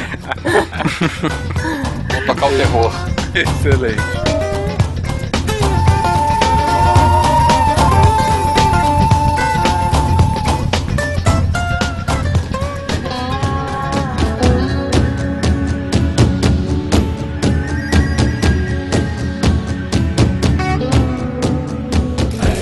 A gente já tá falando aqui de uma diversidade de espécies, desde aqueles com bons trocadilhos até aqueles que te atormentam de verdade. Mas sendo um pouquinho mais é, claro com relação a isso, eu tô o tempo todo repetindo, ah, uma mega biodiversidade. É, é uma... a tua função falar coisas sem sentidos e puxar o tema. Obrigado. eu, eu tento melhorar a cada episódio, Guaxa. Mas continuando a falar coisas sem sentidos. A gente tá falando mais ou menos de quantas espécies que hoje são encontradas na Amazônia. Muito, uma porrada. Obrigado, E Thales. é isso, encerramos mais o programa. Exatamente. Precisão ótima. Cara, estimativas falam em torno de 30 mil espécies de vegetais. Dessas 30 mil, você coloca aí 5 mil espécies de árvores, considerando árvores com um diâmetro de caule maior que 15 centímetros. Só para fins de comparação, na América do Norte tem em torno de 650 espécies de árvores só. Então a, a riqueza de espécies é muito grande. Na América do Norte inteiro. Sim, sim. O que eu acho mais curioso quando a gente vai falar de biodiversidade é que frequentemente entra uma frase: em nenhum lugar do mundo existem mais espécies de maior diversidade de plantas e animais do que na Amazônia. E a gente não faz a menor ideia do total, assim. Tem estimativas, tem projeções, mas cada vez que vão para uma expedição acham tanta espécie nova que a projeção muda, né? Se eu falar e achar um bicho novo, eu posso dar meu nome pra ele? Pode. Pode. Sim. Na verdade, o seu não. O meu É. não? É, ma- mas aí você vai com um coleguinha, você Isso. acha uma, o coleguinha acha outro. Aí vocês fazem um troca-troca. Aí você pode falar que é uma homenagem a tal. Homenagem. Homenagem. Pois é, um troca-troca e depois um homenagem, assim, vai ficar esquisito. É bom escolher bem o coleguinha, né? Exatamente. Os cientistas, eles são muito bem-humorados, assim. Eu não vou lembrar de nenhum da Amazônia agora, mas tem vários nomes curiosos. Tipo, tem uma vespa dourada, amarela, da Austrália, que chama Scapacia beyoncé. Beyoncé, né? Que escreve. Porque ela tem o traseirinho gigante e bem dourado. Tem agora uma aranha chamada Predatonopis schwarzeneggeri. Porque ela tem a cara do predador. Excelente. Ué, aqui no Brasil teve um, um- um biólogo que colocou o nome de uma abelha de Eulema quadragintanovem, é, de 49, que faz referência ao número 49 do Ronaldinho. Nossa. Nossa. É, sério. mãe. Guaxa, você acabou de achar uma aranha nova. Qual o nome que você daria pra ela? seria cortado. Ela é venenosa? Seria cortado o episódio, então. Por quê? Eu acho que tem tanto cientista escutando a gente, devia ter um Psycastus, alguma coisa aí, fica a dica. Psycastus, ok. Então, de artrópodes a gente tem uma estimativa que aproximadamente só de borboletas são conhecidas 7.500 espécies pelo mundo e sendo que dessas 7.500, 1.800 são descritas somente na Amazônia. Não necessariamente elas são endêmicas de lá, mas é, todas essas espécies são descritas por lá. Também a gente sabe que 70% das espécies de artrópodes que existem na Amazônia não tem nome científico, ou seja, a gente não sabe praticamente nada dos artrópodes e do que existe lá, porque eles se distribuem em diversos estratos tanto na serrapilheira, que é aquela camada de vegetal no chão, ou então no ambientes muito nas copas de árvore. A gente tem noção mais ou menos de 30% das espécies que estão lá. Isso, mais ou menos. Olha que estimativa maravilhosa. Estima-se que a gente só sabe 30%. Então nós estamos estimando, na verdade, a nossa ignorância. Tá igual a estimativa do Ibope esse negócio. A margem de erro tá enorme. É. E fora que a gente estima isso, mas com a devastação, o que a gente está degradando, pode ser que muitas dessas já foram se perdendo e nem a gente sabe que existiu. É, se a gente pensar que mais de 18% do bioma já foi perdido, então já foi uma boa quantidade de espécies que nós nunca vamos saber que existiu. Isso somente de artrópodos. Com relação a peixe, também é mais ou menos esse grau de desconhecimento? Ah, peixe é um pouco menos porque peixe normalmente são vertebrados maiores. Não tem muito onde se esconder, né?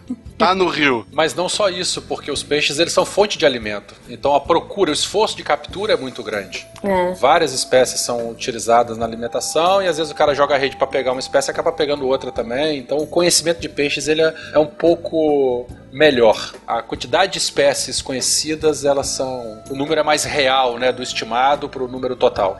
Mas ainda assim tem coisas que a gente desconhece. Ah, sim, com certeza. É, principalmente naqueles rios de água mais escura, que você não consegue ter pouca visibilidade, que lá pode ter diversas espécies que nunca foram vistas por causa da visibilidade. E tem mais ou menos um número de espécies que se encontram na Amazônia de peixes? Falam em torno de 1.300, né? Espécies em toda a bacia. Só para se ter uma ideia, né? Só no Rio Negro já foram registrados em torno de 450 espécies. Comparando com outros biomas ou com outros locais, na Europa espécies de água doce não passam de 200. né? Então todas as espécies da Europa é menos da metade do que as espécies de um único rio. Na Amazônia, que é o Rio Negro. Esses números são só de animais endêmicos da Amazônia, né? E aí Uhum. eles estão ameaçados não só por causa da pesca ilegal, por causa do desmatamento, por causa da contaminação do solo e da água, mas agora também a gente teve uma notícia sensacional de que, além de ser ameaçado por todos esses problemas, o governo do Amazonas sancionou um texto, né,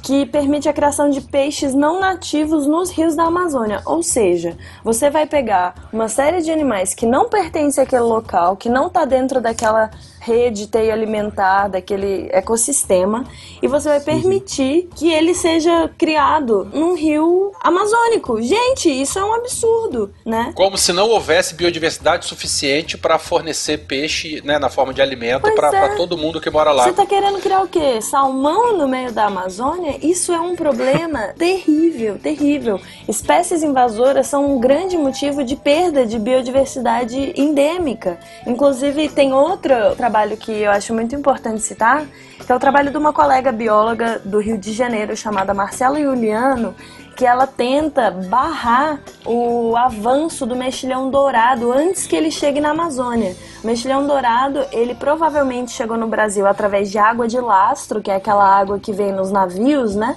E ele vem da Ásia, se eu não me engano. É um bivalvezinho bem pequenininho. É a desgraça em forma de ser vivo. É uma desgraça em forma de bivalve, porque ele prega em absolutamente tudo. Ele prega em raiz, ele prega em próprios outros bivalves, né? Outros, digamos, mexilhões, assim. E impede a abertura da concha para eles respirarem, né? Para filtrarem. E eles acabam morrendo sufocados.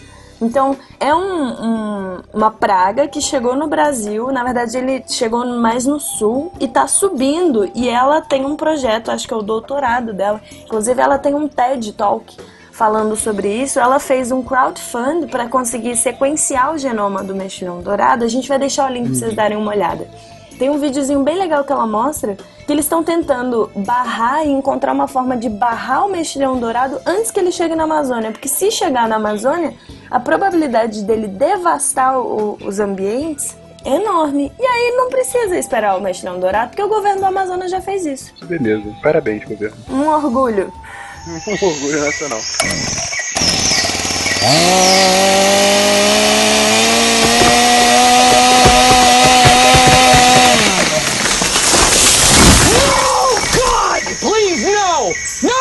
Então, é. Agora, depois de a gente falar da comida, das espécies que são comida, e ainda não chegando na macrofauna cativante, a gente vai falar um pouco dos bichinhos que todo mundo tem nojo, que são os, os anfíbios e os répteis, né? Mas tu gosta, né?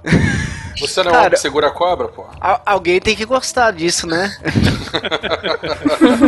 Na Amazônia, a gente descreveu atualmente 136 espécies de anfíbios, que estimativas, como a gente já falou, são.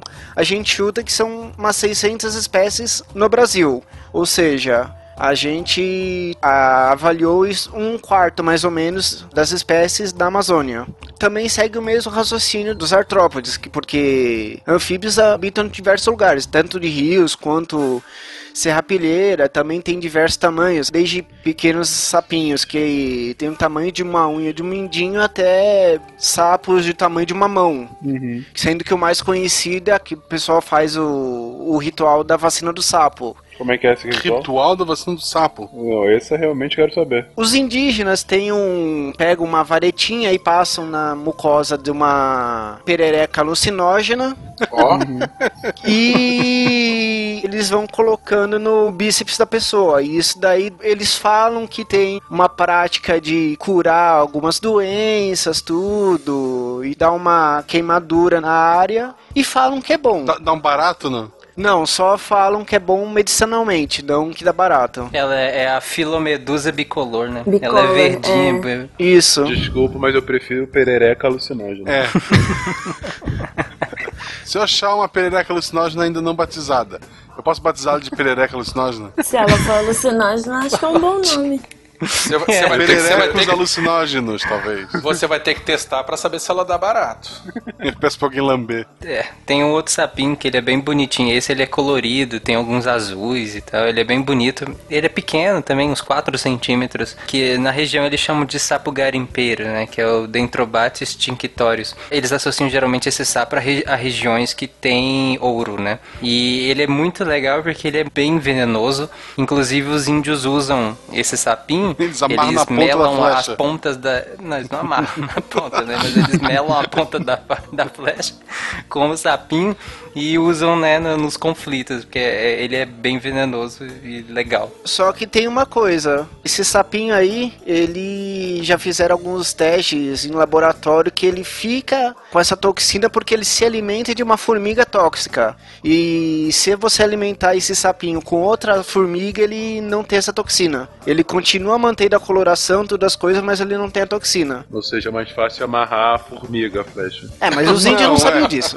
É porque o sapo é mais fácil amarrar, a formiga Não, é mas mais é, é também porque ele vai concentrar. A quantidade de toxina que vai ter numa formiga é muito pouca. O sapo vai acabar concentrando a quantidade dessa toxina pela quantidade de formiga que ele vai comer. Mas é, é bem importante pensar assim que para sapo isso é um- uma lição muito válida. Quanto mais bonito e colorido, maior a chance dele te matar, né? Porque um bicho bonito, colorido e chamativo, ele não sobrevive evolutivamente à toa. Porque se ele é fácil de achar, tem muito predador ali pra comer ele. Se os predadores não estão comendo, talvez ele não seja muito bem digerido. Assim. Tem algo errado. Tem Ah, alguma coisa errada. A lição de hoje, então, caro ouvinte, se você achar um bicho psicodélico na rua, não dê um beijinho. Provavelmente ele vai querer te matar. Às vezes serve pra gente também, muito chamativo, assim. Se você vê uma perereca vermelha, não beije. Meu Deus do céu! Que gratuito, Corta nunca isso, vida vai. Tá. Porque todo cast que o Cris participa tem uma coisa dessa, cara. Da última vez foram os caralhinhos voadores. Mas ok. É o que eu espero que alguém que trabalha com cobras, né? Exatamente. É, o que esperar, né? Falemos então da- das mesmas. Cris, o que, que você tem lá de, de cobras, de répteis lá na Amazônia? Então, tem algumas informações que a gente sabe que tem uma característica bem peculiar com as espécies de lá. Essas espécies de serpentes que vivem lá normalmente dormem na vegetação alta. Principalmente por quê? Porque elas podem ser comidas pelas formigas. Então, elas normalmente ficam nessa região mais alta e por isso elas têm uma coloração mais verde. As cobras são comidas pelas formigas? Bobeou dançou, Sim. amigo. Caraca, tô imaginando aquelas formigas de Indiana Jones 4 nesse momento. Não, não, olha só. Podiam pegar esse sapo que concentra veneno e alimentar cobras. Aí teria uma cobra com muito mais veneno. Aí era só congelar e usar como flecha. Ok. Cara, isso tá indo pro lugar muito errado. Caraca. Por favor, ouvintes, desenhem isso.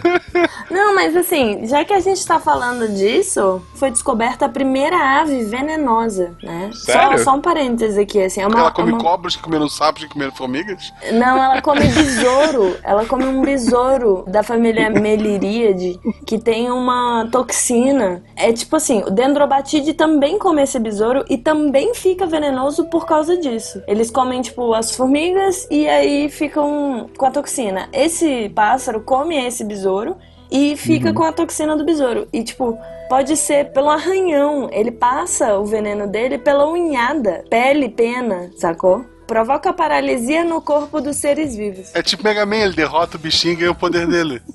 É tipo isso. Mas, Cris, tem anaconda na Amazônia? Não, a anaconda vai entrar em outro. Em- Opa. Em outro. em outro cast Tá melhor. desse, desse série de biomas, mais voltada para o Pantanal. E dinossauro? Dinossauro tem na, na- Amazônia? É endêmico, bastante. é nessa hora também vai estar tocando Anaconda da Nicki Minaj. Aí, editor, pode botar a Nicki Minaj nessa parte. Porra, já foi Negro e Solimões, Carrapicho, agora Nick Minaj. Exatamente. Tá excelente. Aí o pessoal fica dizendo que saudade do Silmar, porque ele tocava É. rock anos 80 e a culpa é dele. Nossa. O que a gente chama de anaconda, na verdade, é a sucuri, né? É, que não é igual ao filme, né? Não, nem um pouquinho. Que é um filme igual horrível que só o. Tarek Mas gosta. ela é enorme, mas ela é enorme, sim. É, tipo, 10 metros algumas. Então, tipo, é gigantesca. Anaconda só não é o pior filme passado na Amazônia porque existe Indiana Jones 4. Bom, mas acabaram de me dizer aqui que tem formigas que comem cobras. O Indiana Jones estava certo. É, todo o resto é errado, né? Tem, ele tá no Rio Amazonas de repente tem uma catarata. Não é? Não é o final do Rio Amazonas, da Catarata de Iguaçu? É a pororoca. Tem uma mitologia bem legal que, que o, o anaconda masculina, o homem que se apaixona pela anaconda e vira o anaconda, Co- Como o homem que se apaixona pela anaconda? é pela mulher anaconda e ele Ah, vira tá. também um anaconda. Foi ele que descobriu a ayahuasca, aquela bebida alucinógena. Quem nunca se apaixonou Por uma mulher anaconda, tem que estar com a ayahuasca mesmo. Cara, tantas referências. Mas voltamos aos répteis. Cris acaba de falar sobre as cobras. Então, a maior diversidade que a gente tem lá de répteis é a de cobras. 240 espécies descritas são de cobras e o segundo grupo é o de lagartos. E nesse meio tem algumas outras espécies de tartarugas, jabutis, essas coisas assim. Os tracajás que o pessoal gosta de comer o ovo, né? Não só o ovo, como o adulto também. É, Inclusive tem alguns lugares que precisou de criação é, em cativeiro para poder manter a espécie. É, antes, sabe como é que o índio caçava o tracajá, né, cara? Tartaruga. Eram dois índios, um pintava o alvo num, casco, o outro dava flechada. Esse mesmo. De cobra congelada.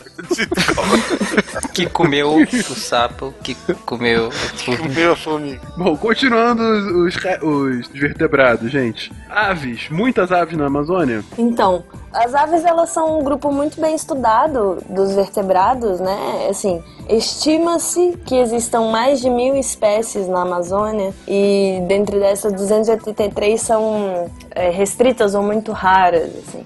Apesar de ser um bicho que é um pouco mais fácil de visualizar do que, por exemplo, invertebrados e tal, é mais fácil de caracterizar né, só com a observação, ainda assim a gente tem uma grande incidência de novas espécies. Em 2013, se eu não me engano, eles encontraram 11 novas espécies, 12 novas espécies, sendo que boa parte delas só acontece no Brasil. Então, ainda hoje a gente tem novas espécies sendo descobertas de aves assim com grande frequência. É, tem uma ave muito conhecida que tem em toda a região amazônica praticamente, que é o Irapuru, né, que tem aquele canto bonito. O legal dele é que em cada região em que ele se manifesta, ele tem um canto diferente. Então ele tem uma diversidade de canto, todos eles muito bonitos. É, As aves elas são muito estudadas porque características como o canto elas podem diferenciar grupos e tal. Tem uns estudos bem legais em Galápagos também sobre o canto das aves. Como é um animal que você consegue classificar bem só pela observação das características físicas do bicho, né? Já existia um interesse assim dos observadores de pássaro.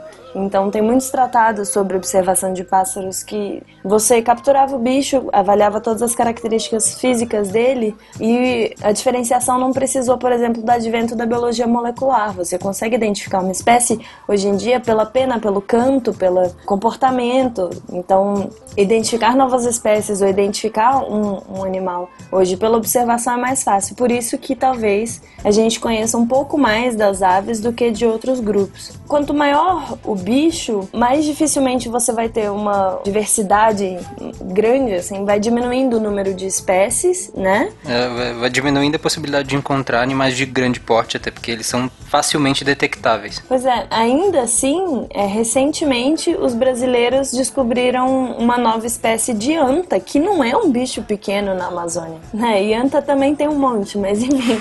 De mamífero, que talvez seja o grupo mais difícil de encontrar novas espécies, em 2013 também encontraram uma nova espécie de anta na Amazônia. Uma coisa que está ajudando muito é aquele esquema de, de armadilha que bate foto. Não é armadilha que não prende. Ela simplesmente bate foto pelo movimento, né? Então, muitas espécies de bichos que a gente nunca viu, porque simplesmente ele é muito arisco, ou ele, sei lá, ele ele é mais esperto que a gente, é, eles estão conseguindo tirar foto com esse esquema agora de deixar máquinas preparadas, né, para uma região que eles acham que possa ter alguma coisa, aí baixa o bicho e ele bate a foto automaticamente. Armadilha fotográfica, né? Isso. É, o pessoal também chama de câmera trap.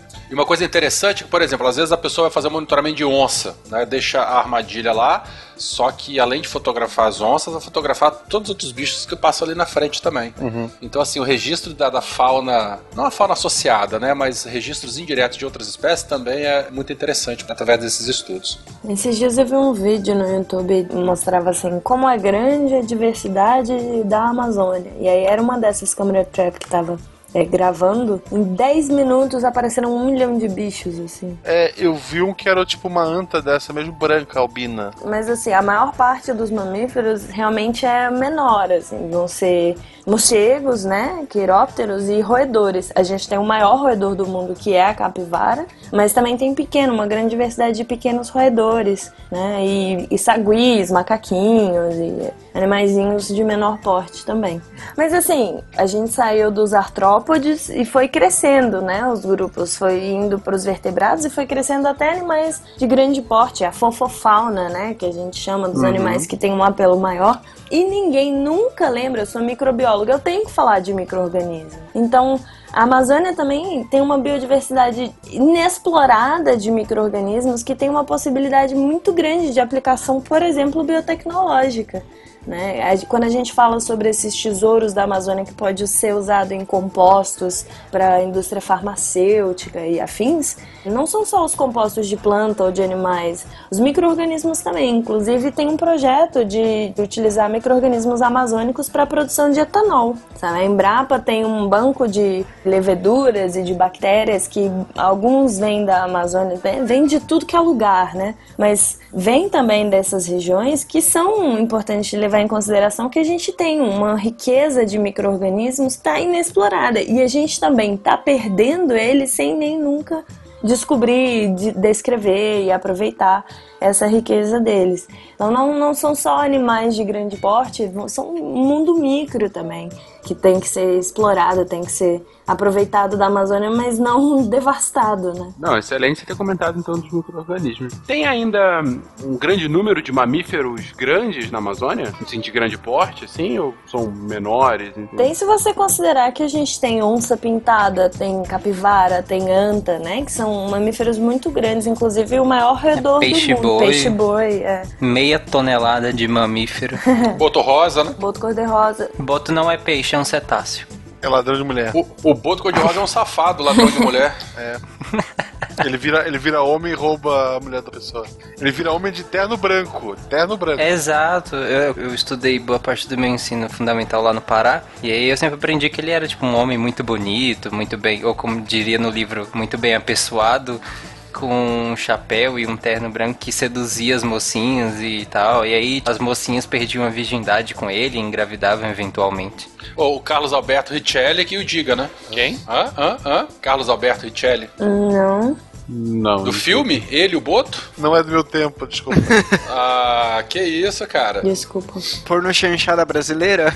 É, filme brasileiro. Não chegou a ser pornô chanchada, não, mas era quase daquela época. Lá de, de 87. Falava, da- contava a lenda do Boto. O Boto basicamente é a desculpa, né? A menina engravidou, a menina perdeu a virgindade. Ah, como é que foi isso? Ah, foi o Boto. Ah, não, então beleza. É, na noite de lua ele saiu da água e namorou É. a menina. É porque faz bem sentido, é uma lenda indígena em que o cara usava um terno branco. É, se você, se você for pensar, quem usava terno branco? Era o, não era o indígena que eles conheciam, era o ribeirinho. Exatamente. Eu gosto da Curupira, que ela, é a Curupira que tem os pés virados, né? Curupira é aquele menininho verde que tem o pé virado, que ele Não, destrói a a do Castelo armadilha. Timbu era vermelha. Caipora. Ah, era caipora, Tem desculpa. Curupira Ah, e caipora. Curupira tem o... É, Curupira tem o pé virado, que é pra te seguir o rastro dele, tu acha que ele tá indo e ele tá voltando. Exatamente, que o Curupira ele protege os animais da floresta, mata os caçadores e destrói as armadilhas. Isso.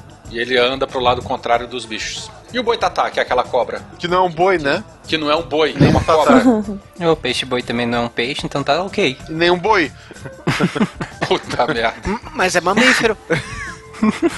Olha só, tu podia alimentar. Olha só, vamos lá. Tu podia pegar o peixe-boi e alimentar ele com cobras que comeram sapos, que comeram formigas, e criar uma bomba no meio da floresta. Tu só solta aquele bicho e ele faz BOM! Aí podiam te colocar também uma sunguinha e você lutava com peixe boi. Eita, Lele. Eu acho que não é legal tu dividir teus fetiches com o pessoal do pé. Dança que balança e o povão de fora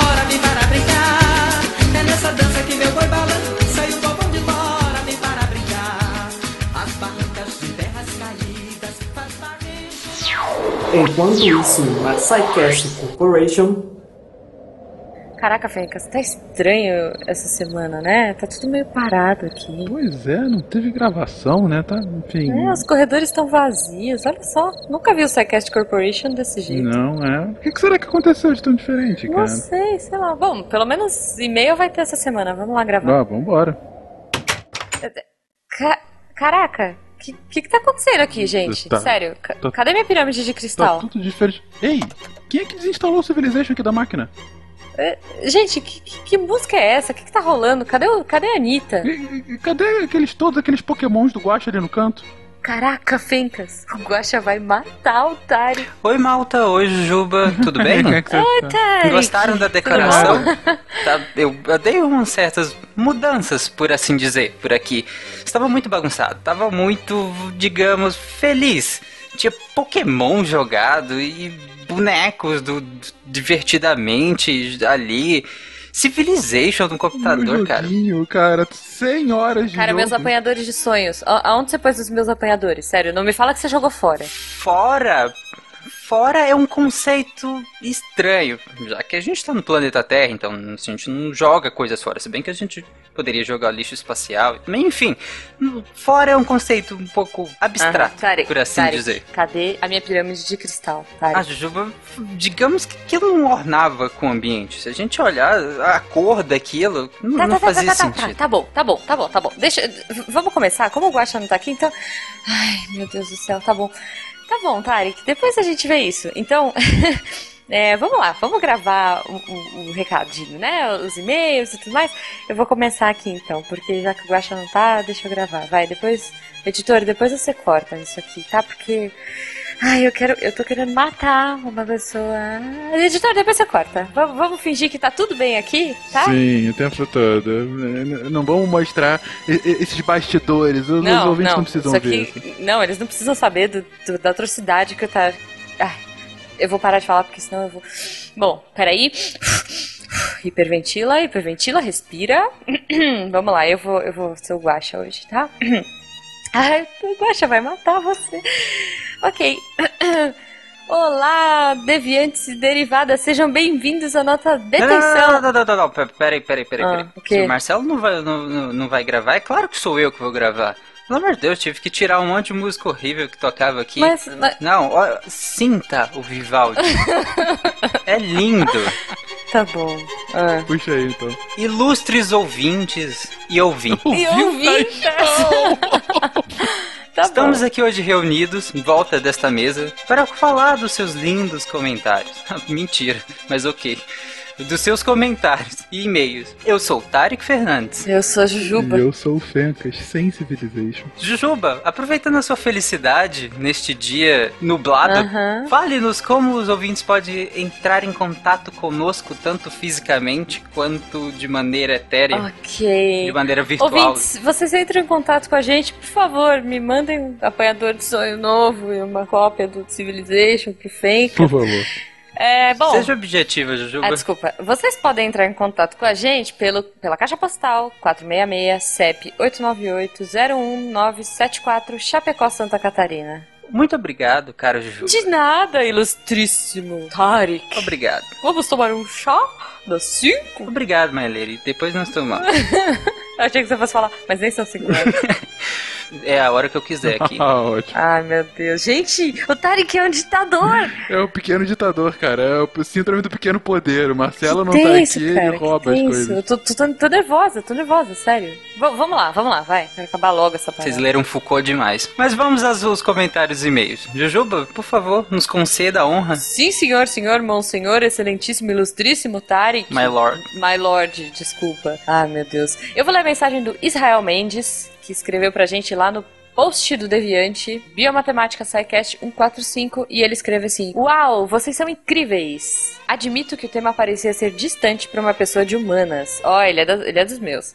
E mesmo assim, é possível notar o preparo e o trabalho de todos. O Fencas, que conduziu bem, sendo um host impecável, e foi claro o domínio do tema pelo Pena e muitos outros. Obrigado mesmo por compartilharem o tempo de vocês nesse projeto. Sério, gente, vocês todos são incríveis. Aprofundam sem confundir. Isso é um podcast bem feito.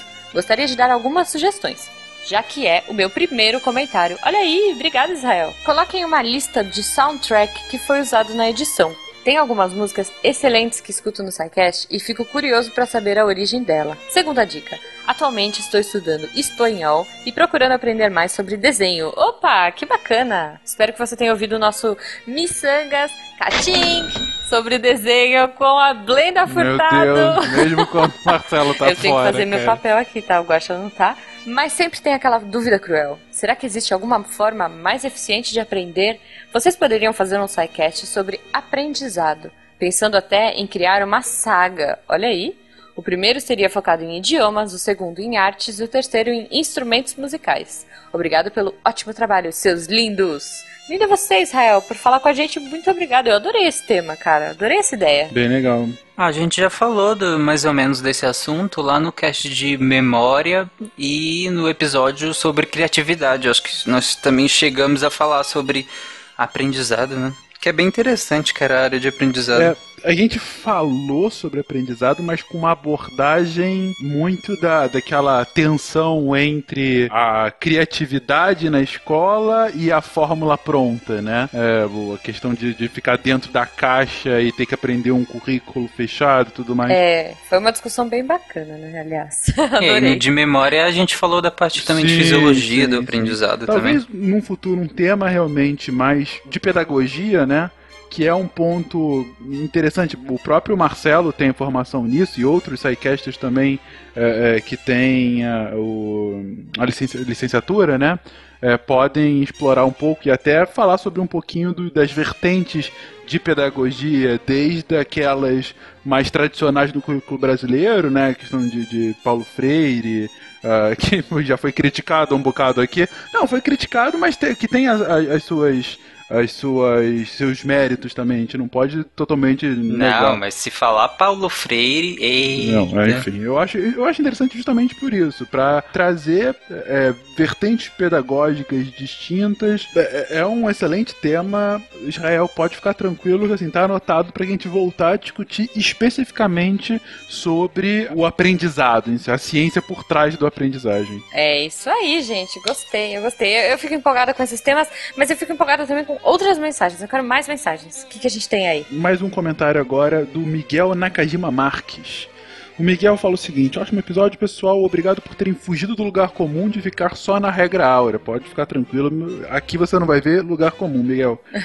É o, ex- o exemplo dado pelo Pena sobre formigas e feromônios foi o que me fez escolher engenharia bioinspirada como tema geral no meu TCC de engenharia elétrica. Que específico seu tema, Miguel. Mais especificamente, eu fiz alguns experimentos bem superficiais, mas ainda bem divertidos, de robôs que variam a velocidade de movimento e que escolhem sozinhos quem vai trabalhar e quem vai ficar procrastinando. Ah, olha só o link. Boa. Boa. É bem interessante ver os modelos de robôs bioinspirados que estão pipocando por aí. Para esses, a biomatemática é essencial, visto que não só a forma dos robôs é parecida com animais reais, mas também o comportamento deles. Uma aplicação da biomatemática que não foi citada no cast é a simulação de populações em locais inacessíveis, como por exemplo a estação espacial. Explico. Obviamente não dá para enviar uma bactéria para ser estudada na estação espacial, para entender o comportamento dela em baixa gravidade, longos períodos, sem oxigênio, etc. Sem antes saber como será o comportamento em geral e arriscar ter uma contaminação generalizada na estação. Realmente foi um ponto que a gente não colocou, Miguel, e de fato, é, não só essa questão de populações locais inacessíveis, como a gente citou pouco a própria dinâmica populacional que é também um exemplo de biomatemática, de a questão de ah, ah, deslocamento de populações. A gente já falou isso em casts passados sobre eh, migrações, mas não a ciência em como contabilizar ou até prever de acordo com diversas variáveis. Mas excelente seu ponto. E a última coisa que ele fala, e a gente não pode deixar de citar porque teve muitos comentários sobre isso, Team Jujuba Forever. E imagino eu depois do, do excelente início da, do- da Não. nova versão do Taricou na edição passada. gente. Aliás, muitos estão pedindo MP3. Disponível em MP3. Disponível em Ah, MP3. como assim? Não, Já não, não, não. Faremos uma versão Mas o MP3, quê? com certeza não, gente, faremos. bom, vamos ver isso. No vamos seu ver. feed mais próximo. Ai, não. Mas vamos ao, ao próximo comentário, que é o do Marcos Ferreira. É, que, né, sempre muito, digamos, amistoso Ah, comigo. pronto. Eu já até sei porque que você escolheu esse nome. Ah, vamos lá, senhor Tarek. Ó, vosso excelentíssimo. Vai. Obrigado, minha cara. Abre aspas. Gominha, que voz, que música. Ótimo cast, sem comentários. Sei lá, não tenho muito o que comentar. Não sou muito bom em biologia e em matemática. Bem, sou engenheiro. Tarek, aqui está o meu braço para você torcer. Me viciei em suco de beterraba, beterraba ralada, beijinho de beterraba, beterraba no feijão, beterraba no vapor, enfim. Muito bem, Tarek. praticamente todas as formas de se comer beterraba, mas ainda não tive coragem para tentar fritar. Guaxa e Tarek, entre batata e beterraba, eu prefiro aipim, o legume brasileiro. Fecha aspas, Marco, Marco Ferreira. Marcos. Muito bom, cara. Beterraba é delicioso mesmo. Olha, eu vou falar, viu, Tarek, que hoje eu comi um snack de beterraba. Meu chefe me deu um snack. não é gostoso? Olha, é peculiar. Não, não tem outra palavra pra dizer. Não, cara. É go... Gente, Não, eu, eu gosto de beterraba, mas fatia beterraba em chips e fritem. É, é bem mais gostoso que É, batata. com sério. certeza. E como o Marcos tá falando, tá vendo? O Marcos foi um dos que foi resistente à minha ideia e hoje está aí, discípulo da beterraba. Pronto. Gente, E aí, nobre ouvinte, você consegue identificar que o Tarek, com opções bem interessantes de comentários que falam sobre o tema do cast, Exato, escolhe exato. aquele que abdica de falar do tema do cast só pra ser um comentário auto de autoelogio. É, Esse é o Tarek. Não, não, não, não, não, não, não é um auto. Isso aqui é utilidade pública, gente. Beterraba faz extremamente bem à saúde. Imagina, se, se eu conseguir uma pessoa que agora é um novo discípulo da beterraba, eu posso fazer desse país discípulos da beterraba. Pessoas que comem Eu acho que é beterraba. nesse momento que a gente acaba o cast, não é não? então, Tarek, tá ótimo, ótimo esse papo de beterraba, viu? Mas olha só, é, eu queria agradecer, a gente não tem tempo aqui de falar com- de todo mundo, mas a gente vai falar com todo mundo no post. Pô, agradecer o Jones Gonçalves, que escreveu pra gente e falou do jogo Plague.inc, agradecer o Andrei Santiago, que comentou, falou que curtiu, é, achou que o programa ficou didático. Queria agradecer o César, que é um novo ouvinte. Queria agradecer o Maurício Fedato, que não procrastinou e veio comentar e falou que viu o SciCast nascer e, poxa, agora comentou. E, e queria também, pô, agradecer o Ronan, o Niel, todo mundo que tá aí, Viviane, meninas, meninos, gente comentando. Assim, ó, brigadão. A gente não consegue falar de todo mundo aqui, a gente adoraria, mas a gente vai conversar com vocês pelo post. Isso. E mais uma coisa que a gente não vai deixar de falar é aquilo que muitos de vocês ouvintes muito provavelmente abriram a página do post somente pra ver. Como vocês podem ver. Mas então, gente, eu, contei, eu já contei pra vocês do dia que eu peguei beterraba e aí eu fiz uma a receita ficou muito boa, gente.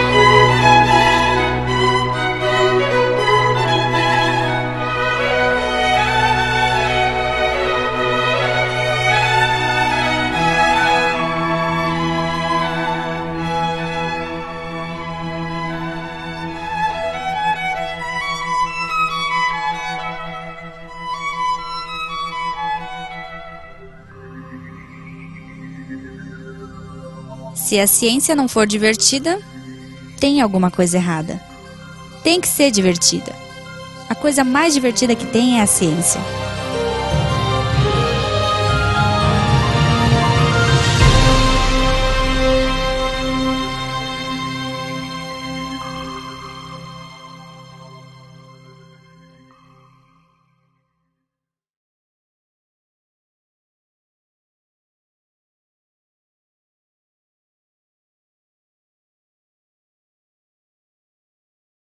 Eu achei uma rede que ela chama Werther. Sim, claro. Pode botar aí a senha, Jablonex. Mas como? Ah!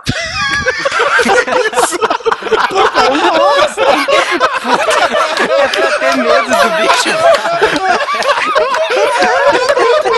Sempre as coisas.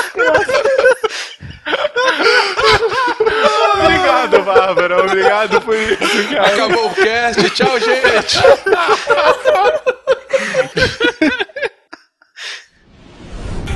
Este programa foi editado por Tapcast. Edições e Produções de Podcast.